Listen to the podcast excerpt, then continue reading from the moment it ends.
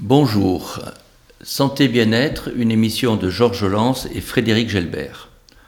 Aujourd'hui, nous ouvrons une nouvelle rubrique et nous avons le plaisir de recevoir Amida Chaouki pour une histoire des hôpitaux qu'il va nous raconter dans une série d'entretiens. Bonjour Amida Chaouki. Bonjour. Amida Chaouki, c'est pas très bigourdant.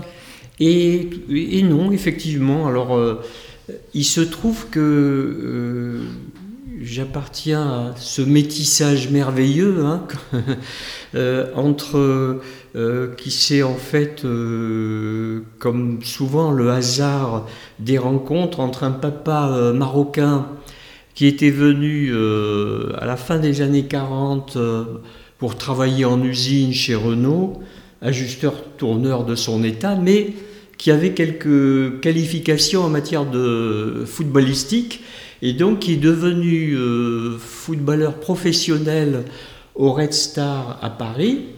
Il avait été, euh, soit, hein, dit, voilà, soit dit en passant, euh, deux fois champion du Maroc de football. Et donc il intègre un club professionnel et il a quelques années de professionnalisme euh, et une maman qui est bretonne. Euh, et donc, euh, moi-même, je suis né à Houille, dans le 78. C'est où ça Dans les Yvelines. Dans les Yvelines. Et souvent, en plaisantant, je dis Houille, l'onomatopée qui explique que j'ai fait anesthésie par la suite. une belle histoire. Et donc, qu'est-ce qui vous a amené à la médecine? Alors, en fait.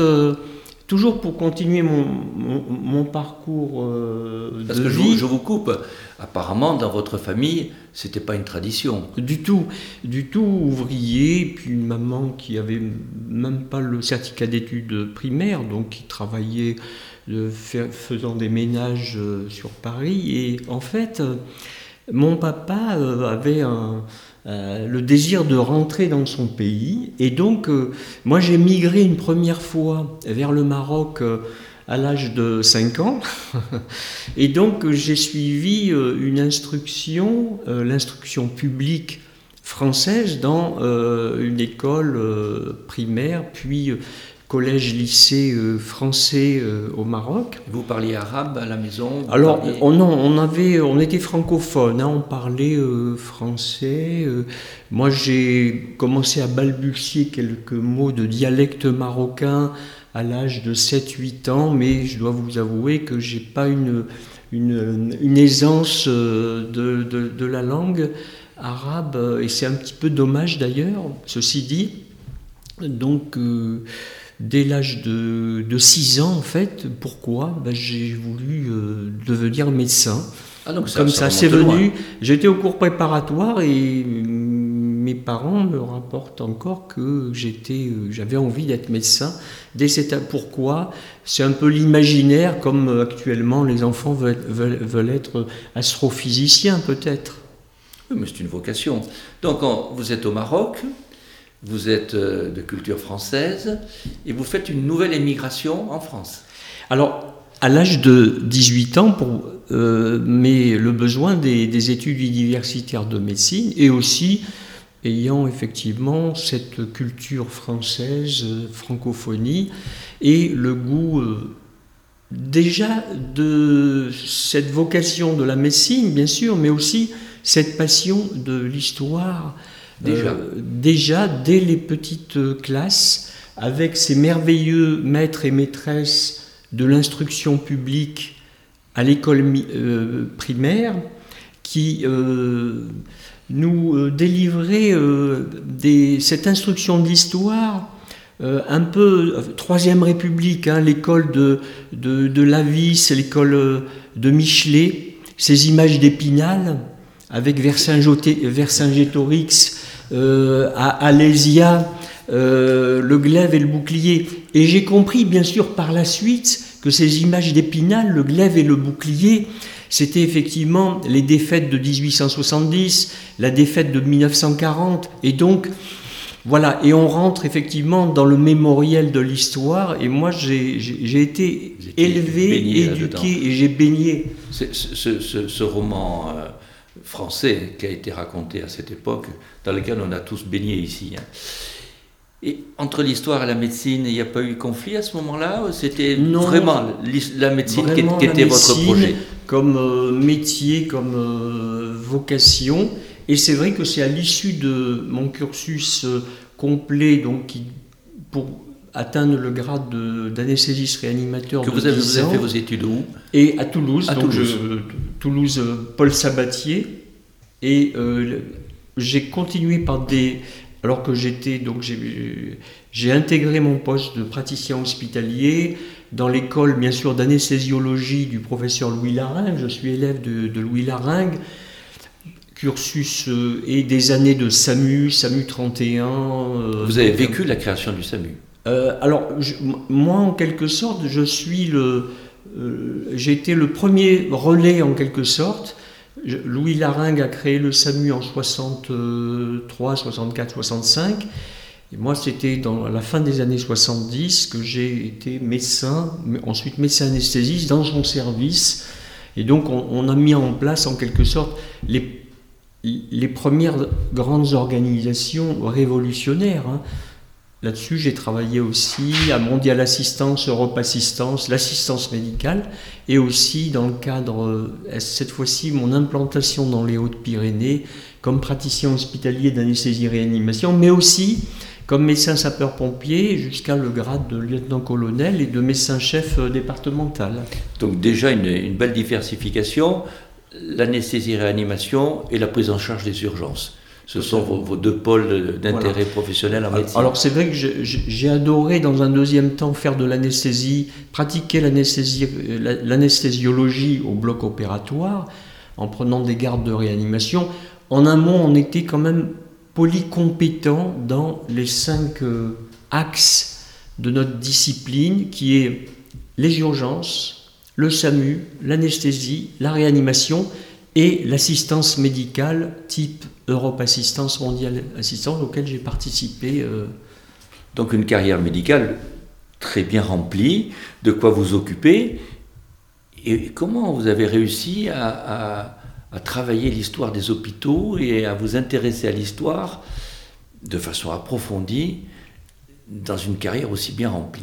Alors en fait, euh, sitôt ma spécialité terminée et puis euh, les premières années de praticien hospitalier, euh, cette passion de l'histoire m'a conduit à m'inscrire dans un cursus universitaire de licence maîtrise DEA euh, et jusqu'au doctorat, mais à l'université Jean Jaurès, donc Toulouse 2, Mirail, une université que j'ai beaucoup appréciée. Je n'y allais que pour les examens, étant complètement ancré dans mon cursus et dans ma profession médicale, mais avec euh, euh,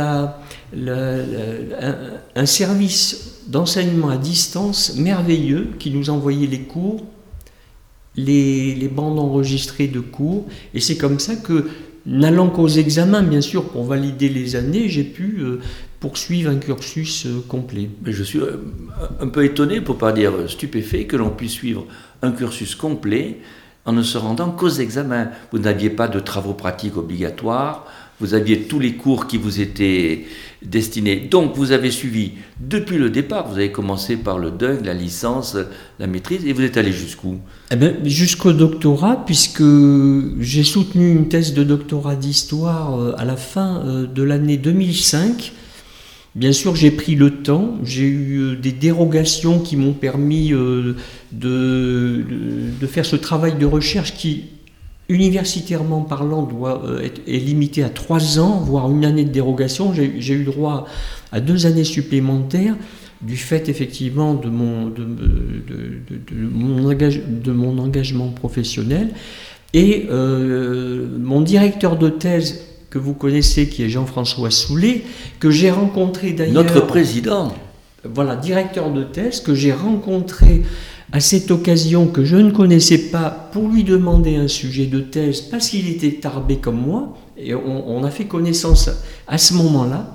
Il m'a proposé de travailler sur l'histoire de la médecine, bien entendu, plutôt étant euh, médecin, et donc il m'a orienté vers un sujet sur l'histoire de la médecine et cette aventure a fait qu'on s'est retrouvé pendant un certain nombre d'années Et il a présidé, il était, alors, il était directeur de thèse, et mon président de thèse, c'est le professeur Olivier Faure de l'université de Lyon, Lyon 3, qui est spécialisé dans l'histoire des hôpitaux, Olivier Faure. alors, une thèse, c'est quand, même, quand même un travail de recherche, il faut trouver des documents. Internet n'était pas aussi facilement accessible à l'époque pour pouvoir. Vous étiez obligé d'aller dans les bibliothèques, voilà, donc d'aller dans euh, les archives. Prenais des jours de congé, quelques jours de congé, pour principalement aller travailler au ministère de la Santé, par exemple, entre autres. Euh, j'ai travaillé sur l'histoire de la transfusion sanguine au, niveau du, du, Centre national de transfusion sanguine à Paris. Et puis j'ai été euh, à m'entretenir avec des, des professeurs d'immunologie, de transfusion sanguine, et bien sûr après j'ai quand même pu, euh, on avait déjà accès à de, de, de l'internet, 2003, 2004, 2005 ça commençait, voilà, plus bon, des documents, voilà, donc, c'est pour ça que le travail de recherche a duré beaucoup plus longtemps que les trois ans impartis, bien sûr. Bien sûr. Et donc, donc cette thèse, elle porte sur les hôpitaux, mais vous en faites l'histoire globale depuis, depuis la, naissance des hôpitaux jusqu'à nos jours. Vous avez pris une, une période précise ou vous avez pris un, axe particulier dans les Alors hôpitaux là, En ce qui concerne cette thèse, c'était l'histoire de la transfusion sanguine. Alors bien sûr, euh, il y avait une partie, en partie dans les hôpitaux, mais euh, la transfusion sanguine n'a commencé à avoir cours qu'à partir du début du XXe siècle. Avant, bon, il y avait eu quelques tentatives, mais on avait, c'est à partir du moment où Landsteiner a mis en évidence euh, les groupages sanguins, hein, ABO, 1902-1903, et ensuite le, groupage euh, Rhesus en 1940-41, qu'on peut, commencer, on peut parler de, transfusion sanguine. Donc dans, cette rubrique, vous allez nous faire l'histoire des hôpitaux en remontant à, à leur naissance, et quelque part, par cette histoire, vous allez aborder l'histoire de la médecine, et aussi l'histoire des sociétés. Parce que les hôpitaux, c'est plus que, les, que, la médecine. Bien sûr. Et c'est vrai que je, je, me réfère souvent à cet ouvrage de Georges Canguilhem, historien et médecin, historien, pardon, philosophe et, médecin, mais aussi historien, 1940-41, euh, Le normal et le pathologique. Et c'est à partir de cet ouvrage qui a été pour moi fondateur dans euh, l'esprit euh, euh, d'intérêt sur les hôpitaux que je me suis dit est-ce que l'hôpital n'est pas une institution normative de la société? Elle édictait les normes et effectivement dans le, le, champ, l'espace du pathologique, eh bien l'hôpital a un rôle fondamental. Et la société n'a eu de cesse d'élargir le champ du pathologique. On le voit au niveau des, des, maladies reconnues internationalement, ce champ du pathologique va-t-il intégrer bientôt le burn-out, par exemple? C'est une question contemporaine. On sait que la maladie musculo, les, maladies musculo-squelettiques ont été intégrées dans ce champ.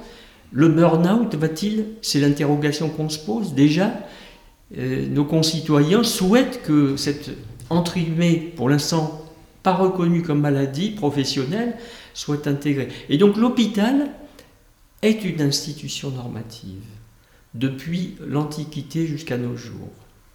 Eh bien, on, va passer en revue donc l'histoire de la médecine, de nos sociétés, un peu de philosophie. Quel sera le sujet de votre prochaine rubrique? Eh bien, euh, j'ai souhaité euh, vous proposer l'histoire euh, des hôpitaux et de la médecine dans l'Antiquité grecque et romaine. Et donc, on aura l'occasion de disserter sur ce sujet, sur ce sujet. Au, décours de la prochaine séquence. Merci, Amida Shaouki. Impeccable.